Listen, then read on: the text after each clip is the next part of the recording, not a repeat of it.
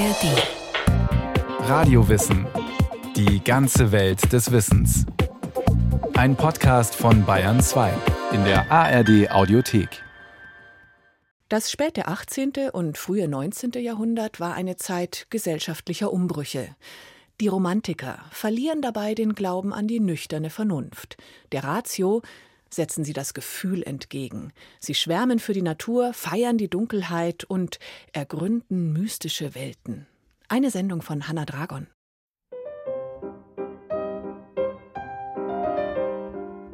Die Thüringer Universitätsstadt Jena im Jahr 1799.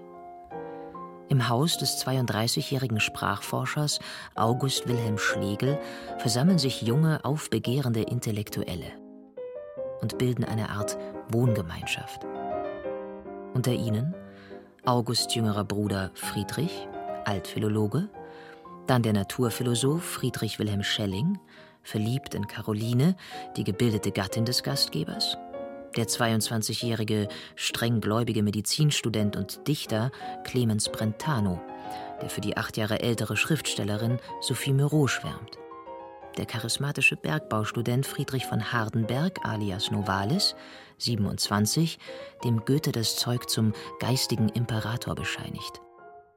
Und der Sprachkünstler Ludwig Tieck, der 30 Jahre später an August Wilhelm Schlegel schreiben wird: Jene schöne Zeit in Jena ist eine der glänzendsten und heitersten Perioden meines Lebens. Du und dein Bruder Friedrich, Schelling mit uns, wir alle jung und aufstrebend, Novalis Hardenberg, der oft zu uns herüberkam, diese Geister bildeten ununterbrochen ein Fest von Witz, Laune und Philosophie.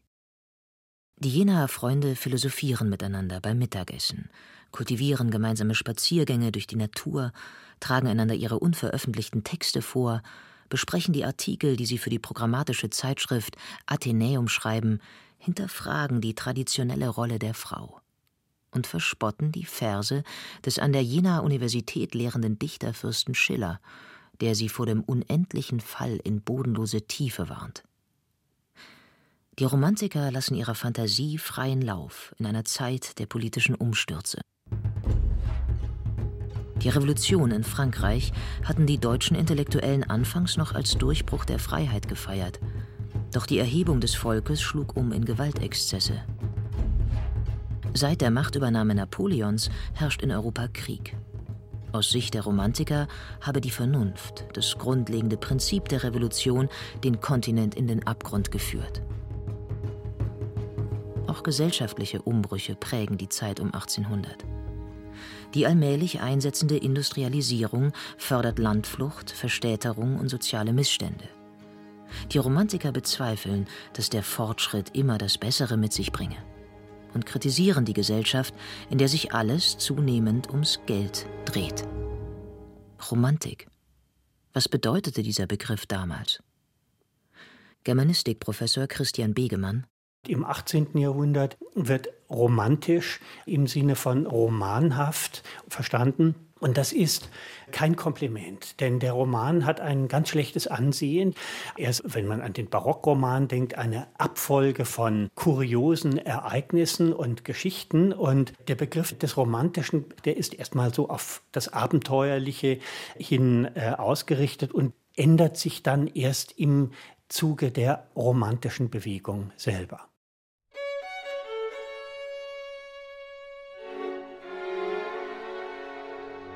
Die Welt muss romantisiert werden. Fordert Novalis, der Erfinder der berühmten blauen Blume, dem Symbol der romantischen Sehnsucht, und liefert die vielleicht schönste Definition der Romantik.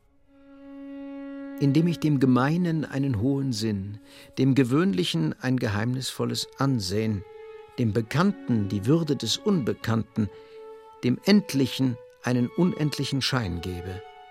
So romantisiere ich es. Die Romantiker sehnen sich nach dem Geheimnisvollen, Unerklärlichen. Denn die Aufklärung hat viele Mythen entzaubert. Christian Begemann mit der Aufklärung, überhaupt mit dem ganzen Schub der Verwissenschaftlichung in der Neuzeit, also so sehen das jedenfalls die Romantiker, tritt eben eine Trennung von der Natur ein. Die Natur wird unterworfen, sie wird ausgebeutet, sie wird auch in der Wissenschaft beobachtet oder im Experiment dazu gezwungen, uns wie ein Angeklagter auf der Folter Antwort zu erstatten. Und damit ist natürlich die Natur nichts mehr, was uns auf Augenhöhe gegenübersteht, sondern sie ist nur noch ein Objekt. Die Romantiker wollen die mythische Einheit des Menschen mit der Natur wiederherstellen. Durch Poesie. Josef von Eichendorff, die Wünschelrute. Schläft ein Lied in allen Dingen, die da träumen fort und fort, und die Welt hebt an zu singen, triffst du nur das Zauberwort. Das dichterische Zauberwort romantisiert die Welt. Dieser Vorstellung folgend bringt Friedrich Schlegel, der theoretische Kopf des Jenaer Kreises, das Programm der Romantik auf den Punkt. In dem berühmten 116. Athenäumsfragment heißt es: Die romantische Poesie ist eine progressive Universalpoesie. Mit progressiv meint der Theoretiker Schlegel der mythische Zustand der Harmonie, das Absolute, lässt sich mit Worten nicht erfassen. Der Dichter kann sich diesem Ziel nur progressiv, also Schritt für Schritt nähern. Das Werk wird somit nie vollendet. Das Fragment wird zu einer neuen literarischen Gattung. Den Begriff Universalpoesie erklärt Schlegel folgendermaßen.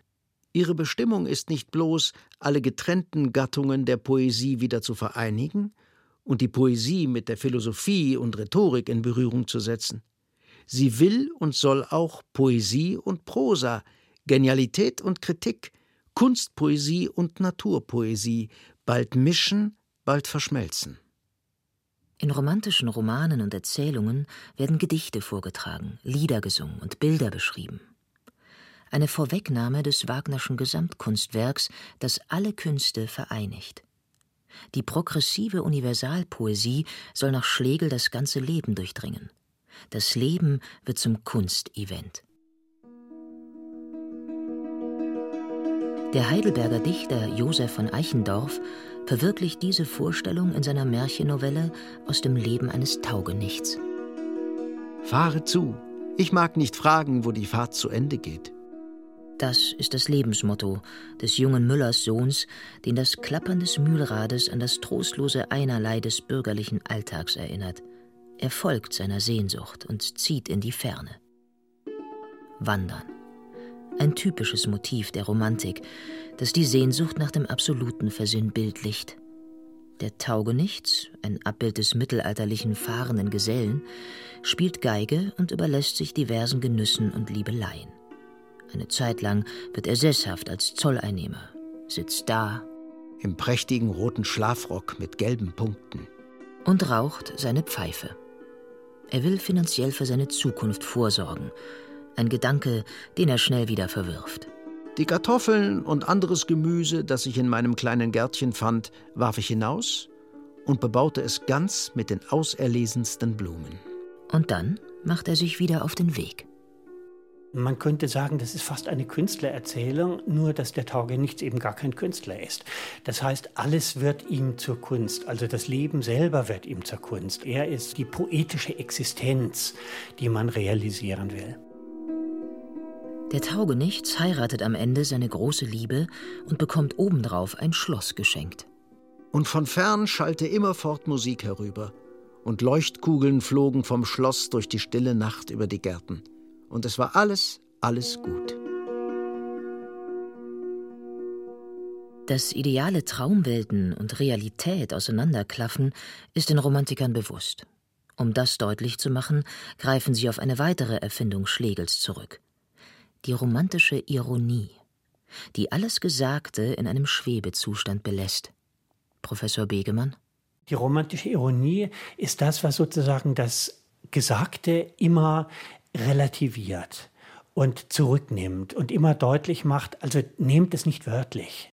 Ludwig Tieck ist ein Meister der romantischen Ironie. Er bringt das Spiel im Spiel auf die Bühne. In dem Stück Der gestiefelte Kater, in dem er den Theatergeschmack der Berliner Bildungsbürger aufs Korn nimmt, verschachtelt er mehrere Spielebenen ineinander. Die auf der Bühne von Schauspielern dargestellten, sich selbst als aufgeklärt bezeichnenden Zuschauer lehnen das bevorstehende Stück über eine Märchenfigur ab. Als sie ungehalten werden, muss sich der Autor, ebenfalls eine Figur im Stück, vor ihnen rechtfertigen. Ich wollte einen Versuch machen, durch Laune, wenn sie mir gelungen ist, durch wirkliche Possen zu belustigen, da uns unsere neuen Stücke so selten zum Lachen Gelegenheit geben. Der Autor ist permanent gezwungen, auf die Wünsche des Publikums einzugehen, dem eine vernünftige Illusion fehlt. Die Schauspieler fallen stets aus ihren Rollen und kommentieren die misslingende Aufführung. Was gehört nun zum Stück? Was ist Wirklichkeit? Ludwig Tieck setzt hier das um, was Schlegel in der Theorie einfordert. Im Sinne der Universalpoesie reflektiert die Literatur sich selbst und präsentiert sich augenzwinkernd als nur Literatur. Der Autor erhebt sich über sein Werk. Die Romantiker gehen sehr ironisch mit der Kunst um, die gleichzeitig einen sehr hohen sakralen Stellenwert einnimmt. Denn seit der Aufklärung und der Säkularisierung der Gesellschaft bietet der christliche Glaube nicht mehr ausreichend Halt. Wenn man zum Beispiel an die Bilder von Caspar David Friedrich denkt, die Kirchenruinen, das ist auch der Zustand des Glaubens, der Zustand des Christentums, das ist eigentlich ruiniert. Und die Romantiker versuchen dagegen wieder etwas wie einen neuen Glauben, eine neue Mythologie zu setzen. Und sie erheben die Kunst zur Religion. Josef von Eichendorff über die Rolle des Dichters. Ihm ist's verliehen, aus den verworrenen Tagen, die um die andern sich wie Kerker dichten, zum blauen Himmel sich emporzurichten, in Freudigkeit, hier bin ich, Herr, zu sagen. Der Dichter wird enorm überhöht äh, gegenüber den Wissenschaftlern, vor allem den Philistern, also den Normalbürgern, die allein um ihren Lebensunterhalt herumkreisen oder die rationalistisch an die Wirklichkeit herangehen, die auf die Ökonomie äh, ausgerichtet sind.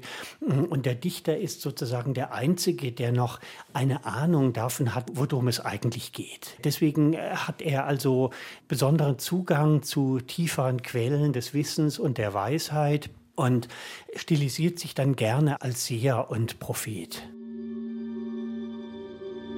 Wo keine Götter sind, walten die Gespenster, sagt Novalis. In den Hymnen an die Nacht, dem Inbegriff der todesverliebten, mystischen Romantik, arbeitet er ein persönliches, spirituelles Erlebnis auf.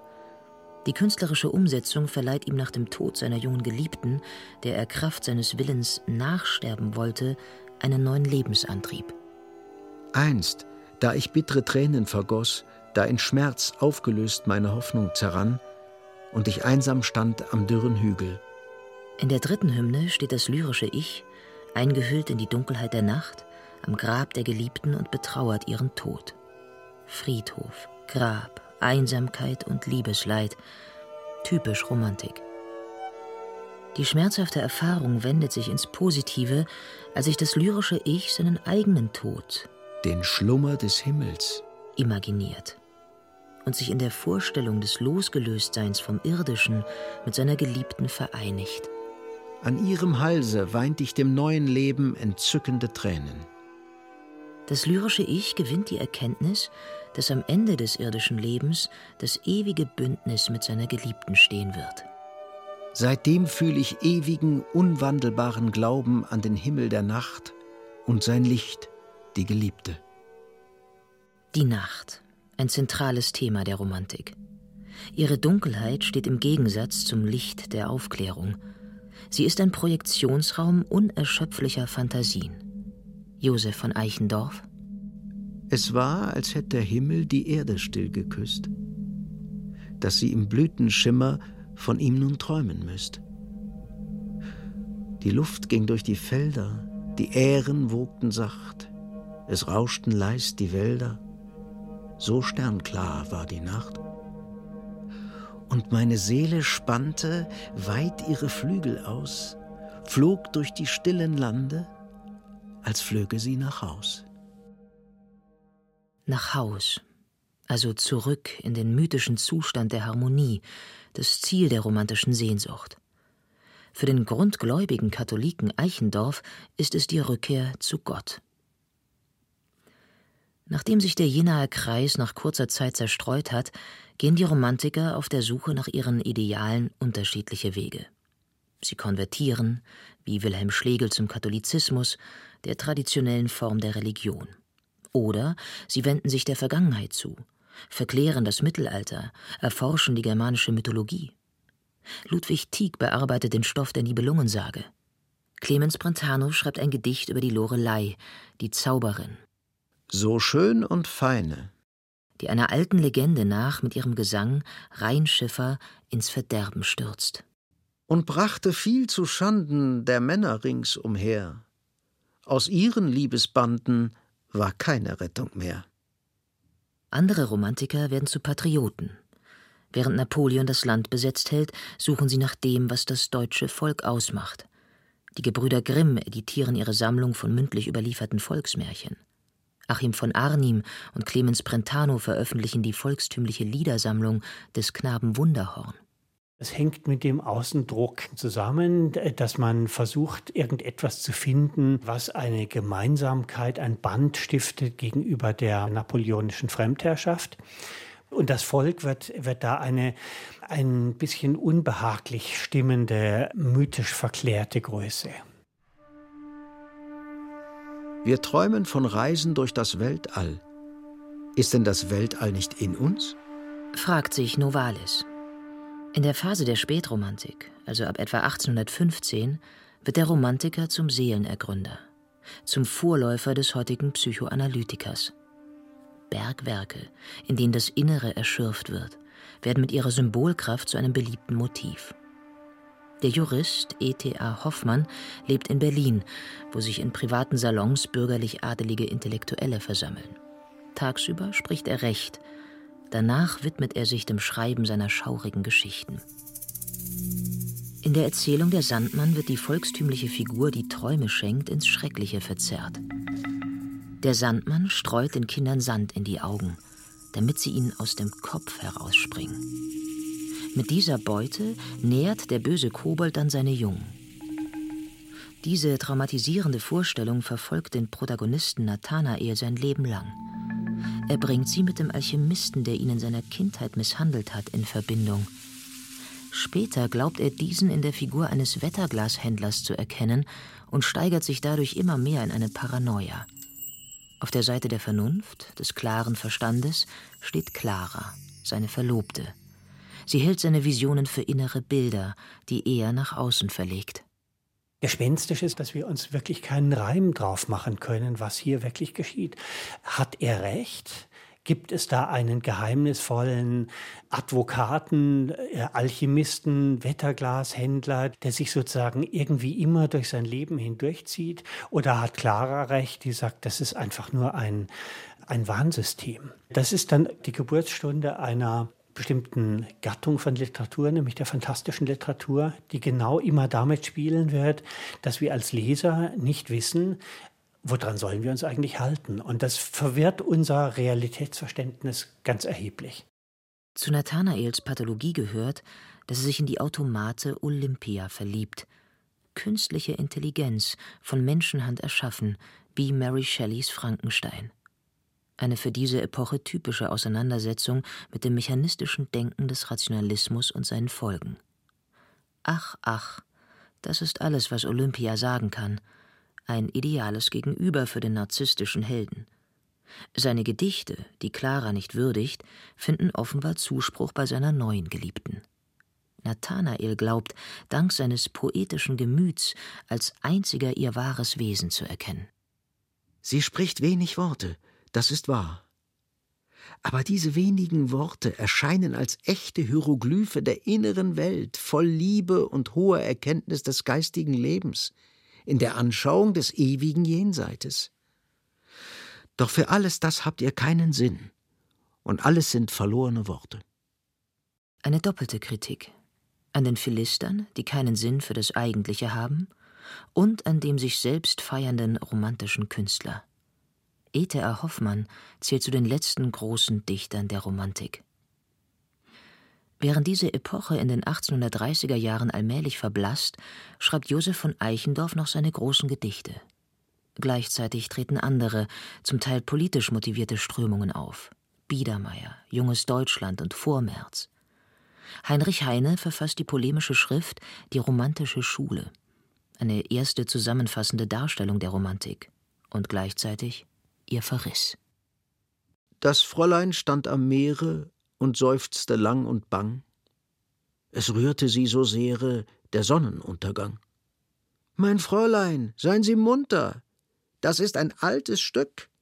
Hier vorne geht sie unter und kehrt von hinten zurück.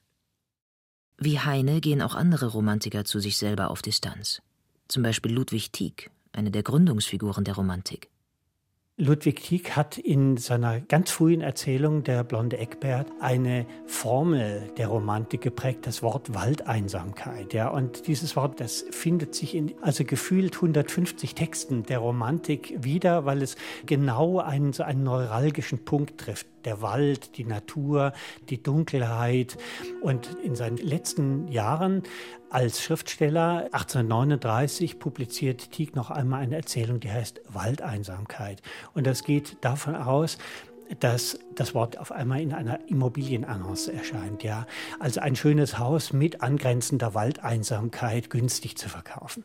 Also da ist die Romantik wirklich auf die Immobilienanzeige gekommen. Das ist sozusagen der ultimative Verbrauch von einst ganz emphatisch besetzten romantischen Vokabeln, die jetzt einfach sich totgelaufen haben, die in den allgemeinen Wortschatz übergegangen sind.